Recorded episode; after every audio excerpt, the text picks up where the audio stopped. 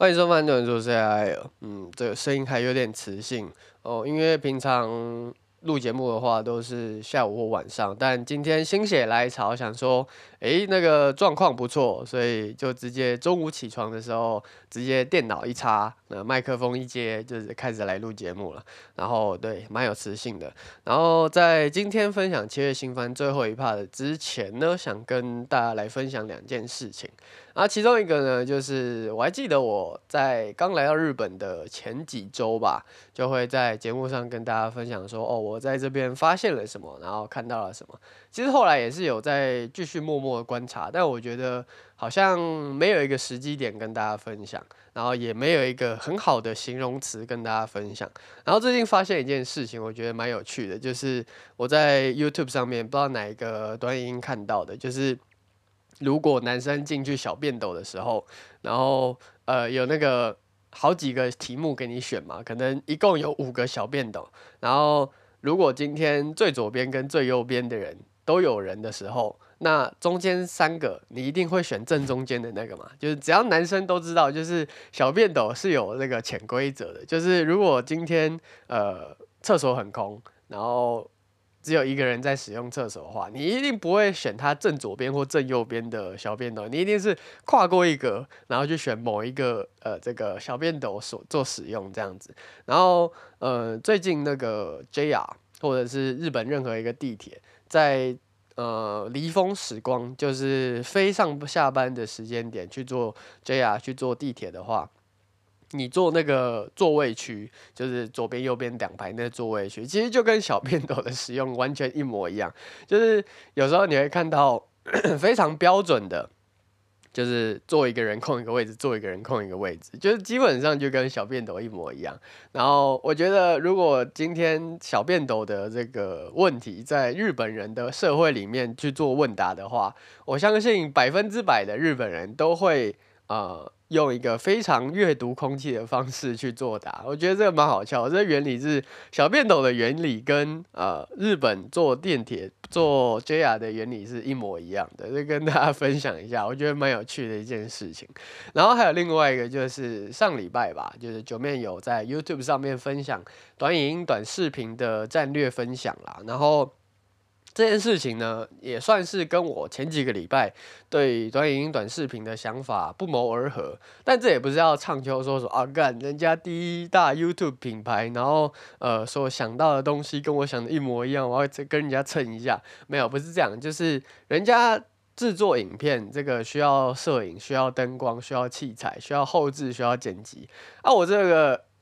不三不四不入流的 podcast，就是随便网网络麦克风一插，然后嘴巴讲讲就可以上传了。那个人家制作的时长跟我这制作时长完全不能比，搞不好人家这个想到的时间点跟我差不多，甚至还比我早。只是他要做一个取舍，说哦，我要讲什么东西，所以才会比较慢的上传到网络上面。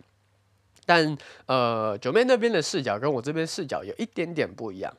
九妹那边是站在创作者的视角去揣摩，呃，乐听观众的这个使用时数，那、我这边是从乐听观众这边去揣摩创作者那边的想法。那我这边想法再重复复述一次啦，就是我就觉得人的。呃，一天的时间就是二十四小时，你要有时间去上班，你要有时间去睡觉，所以你娱乐时间就这么长。如果创作者在除了吃饭睡觉之外的时间点，发现说，诶，我所创作的这个东西，这个。时间慢慢变压被压缩，然后看短影音、短视频的人越来越多，那我是不是应该也要改变策略，改变这个想法说，哦，我要因应时代的洪流，我要去做短视频。所以从观众的角度就会发现说，呃，影音创作者这些人所耗费的精力会慢慢一点一点的从呃八分钟以上的这个影片转向短视频、短影音，然后。呃，有时候可能是录一个十分钟的节目，然后把这十分钟的节目截取一点丢到短影音、短视频上面，这也是有大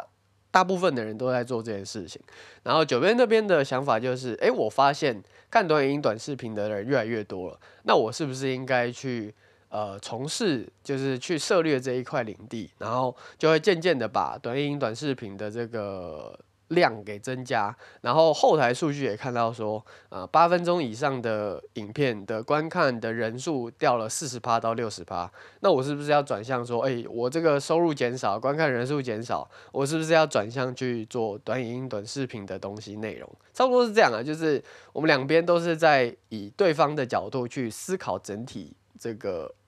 YouTube 的影音的这个生态链，其他还有像是抖音或者是 IG 的 Reels 等等，我觉得这个嗯想法跟方向都差不多，所以就不多做赘述啊。有今天想。特别跟大家来分享这两件事情，然后在做心得分享之前，最近最大的新闻不外乎就是 《咒术回战》的剧透这部分，漫画那一块。我漫画我是没看了，所以我就没有特别拿出来讲。呃，就是《摇曳露营》第三季的 PV One 出来了。那这次《摇曳露营》是在明年二零二四年的一月会出，所以还有一个季度，大家可以。呃，稍作稍缓一下，不用这么的兴奋。那这次第三季的制作公司呢，跟前两季不太一样。前两季制作公司是 Stee Station，那这次第三季的制作公司是 8-bit。那这两家公司都是非常优秀的公司，完全没有问题。但就是因为第三季跟第一、二季的这个画风啊，然后整体节奏啊，然后就是从制作人物的那个呃导演、剧本统筹、人物设定，就是完全洗。牌人都换的不一样了，所以有些是因为大人的原因啦，就像是你可能一个建案里面，呃，第一期是 A 公司，第二期是 B 公司，第三期是 C 公司，然后全部做完之后营运起来是租公司这样子，就是嗯，就是大家大人的原因啦，所以大家不要太过。呃，恐慌或者是不要太过难过。我觉得两家公司所做出来的氛围都有那种浓逼哩悠闲的气氛在里面，那就是有些微的不一样，因为节奏的问题，就是完全导演完全就不一样了，所以节奏上面可能大家还需要再做适应。但是我觉得，呃，跟第一、二季比起来，第三季也一定不会差到哪里去啊，毕竟就是一个大家非常热爱、非常喜爱的一个 IP 嘛，所以呃，予以。呃，正向乐观的态度去看第三季，虽然有些人可能会觉得说，哦，可能第一、二、三季的制作公司完全都不一样。那你要不要看一下那个《约会大作战》？明年要出第六季还第五季的《约会大作战》，从第一季开始到最后一季，那个每家制作公司都不一样。然后前面这家制作公司做完都会倒闭的那种，那还有人愿意去接这个动画这个 IP，然后还有人愿意把它做，我觉得就应该要感恩惜福啦。差不多这样，就是最近我觉得算是值得分享的一个动画新闻。接续的上礼拜的话题，首先第一部动画是《其实我乃最强》，它是由陈守彩这位的作家所创作的轻小说。然后他的插画家就是他有趣的一点是，他轻小说的插画家是高桥爱老师，然后他漫画的作画也是高桥爱老师，就会蛮特殊的一个情况。因为大部分大家在看轻小说、漫画跟动画的时候，因为轻小说的插画是 A 画家，然后漫画创作的是 B 画家，然后 C 画家呢，就是那个动画的那个画家插图的。代表人物就是可能第一、第二原画师们，然后就是各式各样的呃插画家这样子，就是会有三个不同的载体，会有三个不一样的画风。但这部有趣的就是漫画跟轻小说是同一个人去作画的，所以你会看到一模一样的画风在漫画跟轻小说上面，蛮有趣的。就是不会有那种看 A 作品是一个人，看 B 作品是一个人，看 C 作品又是另外一个新的角色，但其实他们三个是一模一样，就是不会有这个违和感发生，所以呃，大家有兴趣的话，可以去看一下这个漫画，有有兴趣再去找来看呐。然后动画制作公司呢，则是由 Staple Entertainment 这家动画制作公司所制作的。那总体而言呢，其实我乃最强就是一个简单粗暴的龙傲天啦。但比起前两周所介绍的呃异世界剑与魔法龙傲天，我更推荐大家在吃饭的时候看这一部。就是比起其他上礼拜，其实我有点忘记我介绍到啥，但介绍的内容我不忘有点忘记，但是我很确定当下的心情就是，干这个，嗯，不如不要看比较好。如果要看的话，不如去看其他龙傲天，不如去重看其他以前好看的动画。那要看这个有点浪费时间，就算吃饭闲闲没事看的话，那你还不如去看其他动画。我这个上礼拜跟上上礼拜的那个心情是这个样子啊。但在看其实我乃最强的时候，就是哎，就是其实内容还不错，然后作画也不差，然后有说卖福利也是有在卖福利，但比起以前的动画真的是少很多啊。但是整体剧情而言，就是女主角够香，女主角群们够香，然后男主角这个智商都有在线上，然后主线也是有推进的，但。但小可惜的一点是，这部小可惜的一点是，它呃，我不确定它第二季什么时候会公布说要制作，但呃，我觉得几率是蛮大的啦。而且，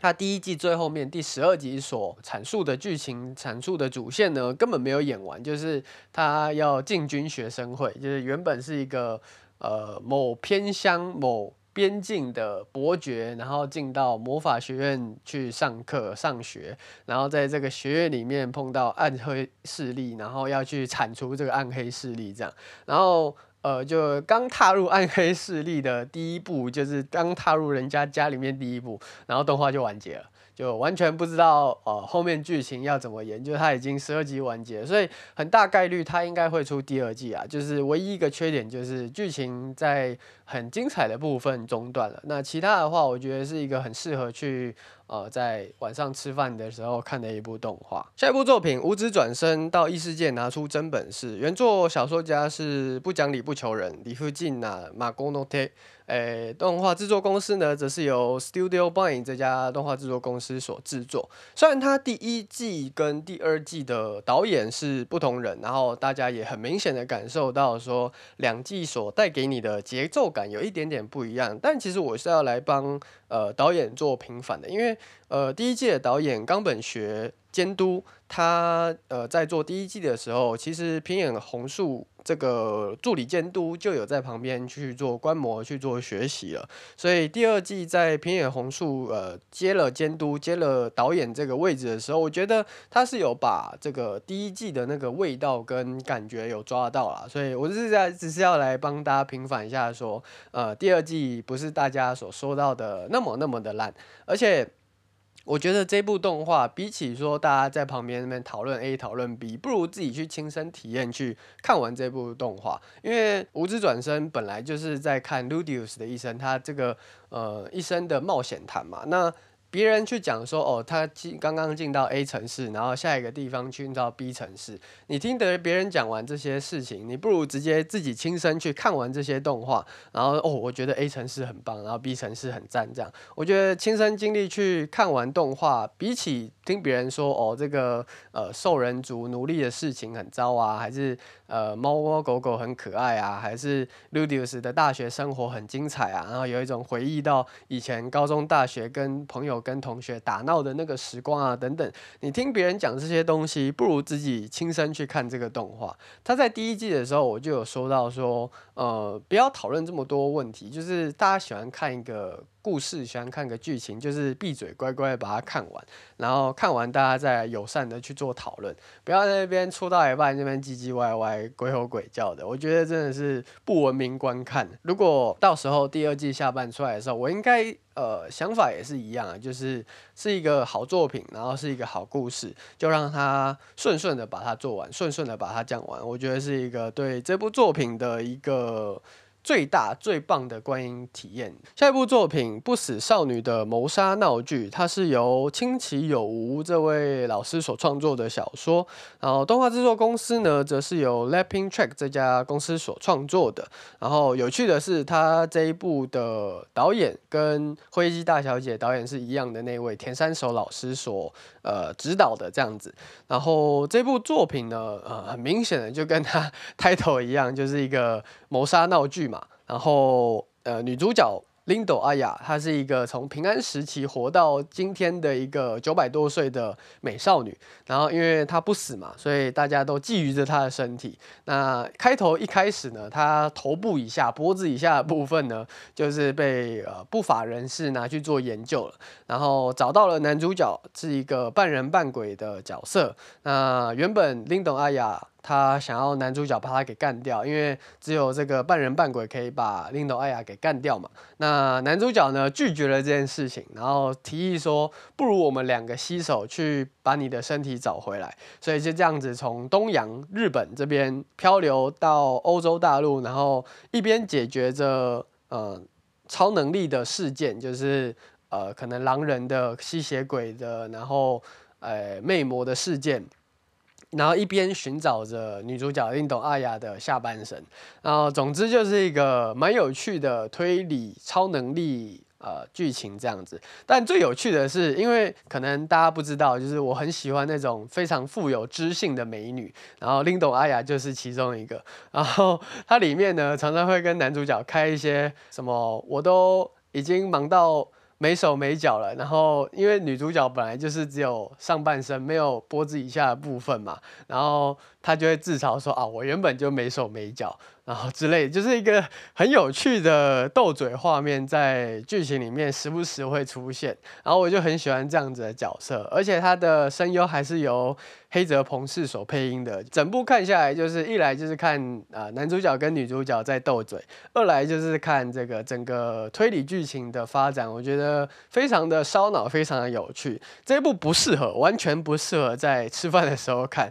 所以就是要要一个很。夜深人静，然后洗好澡，静好身，然后安安静静坐下来，认真的看他把推理剧情给推理完的一部动画。如果你边吃饭边看，那个眼睛一飘，那个嘴巴一张，就哎，刚发生什么事情？怎么这个人就嗝屁了？然后怎么事件就开始了？这样子就是需要一个很认真的环境去看完的一部作品。大体而言，就是一个有趣好看的推理作品。如果是喜欢推理作品，然后也喜欢看一些很无厘头拌嘴的剧情内容的话，我觉得这部很适合推荐给你。下部动画《七魔剑支配天下》，它作者是由宇野扑人所创作的轻小说，一个木在一个卜占卜的卜是念扑吗？然后动画制作公司呢，则是由 J.C. Staff 所创作的节操社，安定稳定，然后有时候呃有一点骰子性质在里面的 J.C. Staff。然后动画制作呢，动画内容呢，就一言以蔽之，就是啊、呃、动画版本的《哈利波特》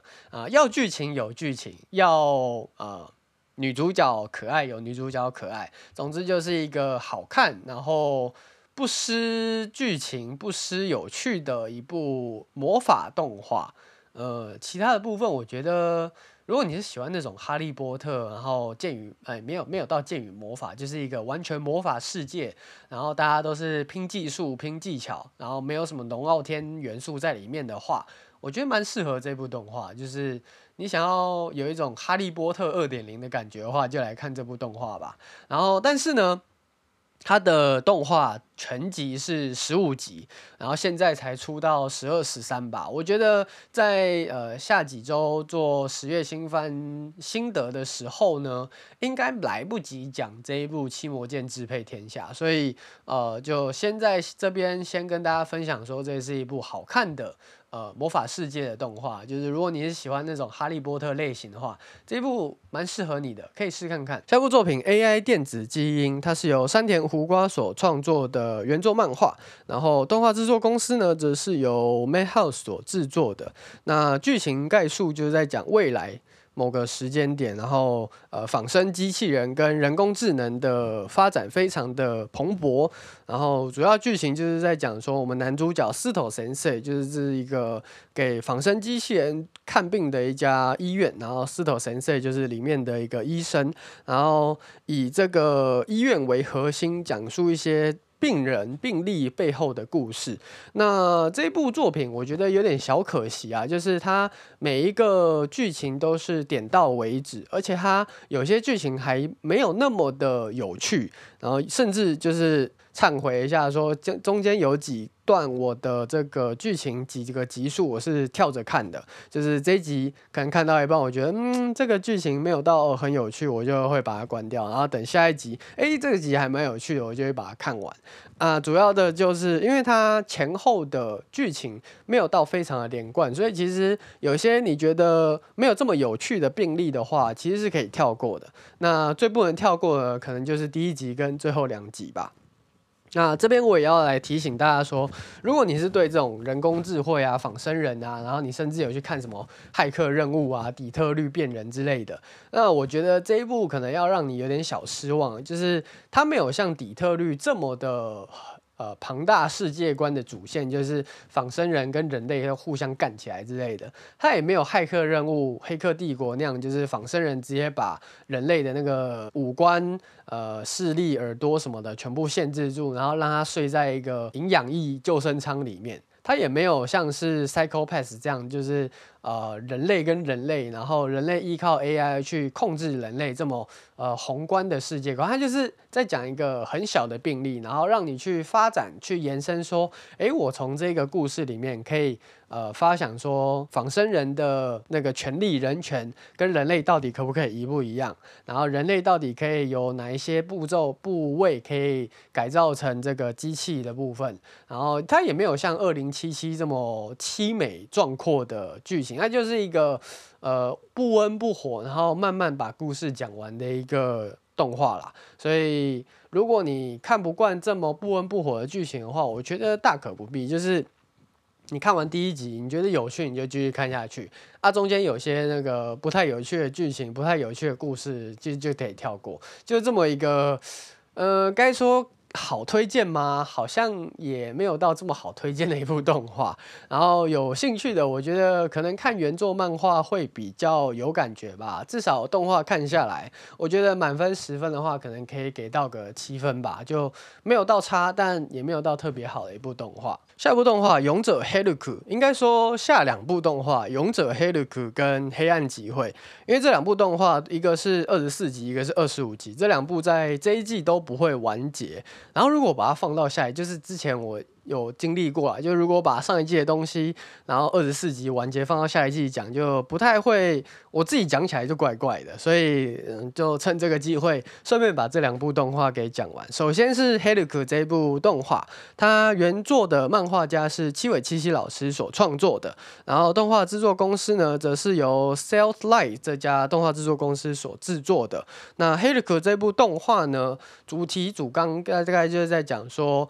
呃，人类的勇者把魔王给干掉之后，在魔王这边呢，就是魔都这边的魔大陆这边呢，就是如火如荼的展开新魔王宝座的比赛。但是好巧不巧，呃，人类方这边呢有一个黑绿克就一起来参加这个新魔王宝座。但是呢，这个新魔王宝座没有比完，就是新魔王没有诞生，反而是人类这边开始创造出呃可以一直复活的勇者们，就是勇者复制机，然后一直进攻魔大陆这样子。然后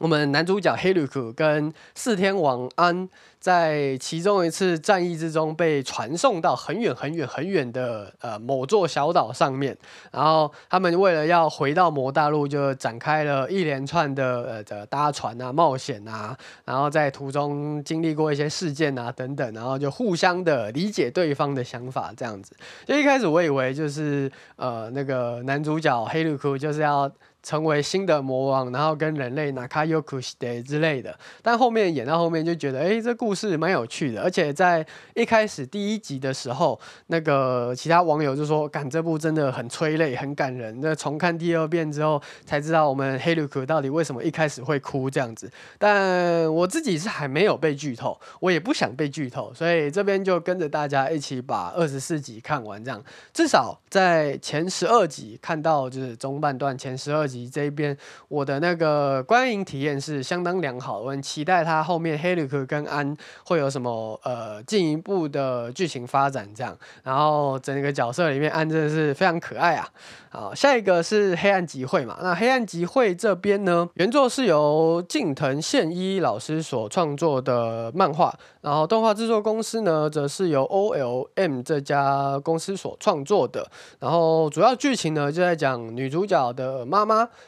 被一个邪强大又邪恶的恶灵给带走了，不知道带去哪里。然后为了要把妈妈给抢回来，所以要去各式各样的灵异 spot，就是呃灵异现场去抓取强大邪恶的灵魂，去抓取强大邪恶的这个力量，然后把它收编为己，然后一起去共同攻略这个呃，非常强大，然后把他妈妈拐走的这个恶灵啊。然后男主角呢，虽然有灵异体质，但他一点都不想冒险，一点都不想要去这些危险地段。那后来呢，是因为跟女主角的堂姐。这个宝登宝月勇子交往，所以为了女朋友着想，然后就跟着我们女主角一起去灵异点位去呃杀这些鬼怪，然后化为己有，这样就是一个非常有趣的恐怖动画。那它比起阴阳眼剑子跟呃，其他像是超能一百之外，这些搞笑的啊，然后来卖肉的动画不一样，它就是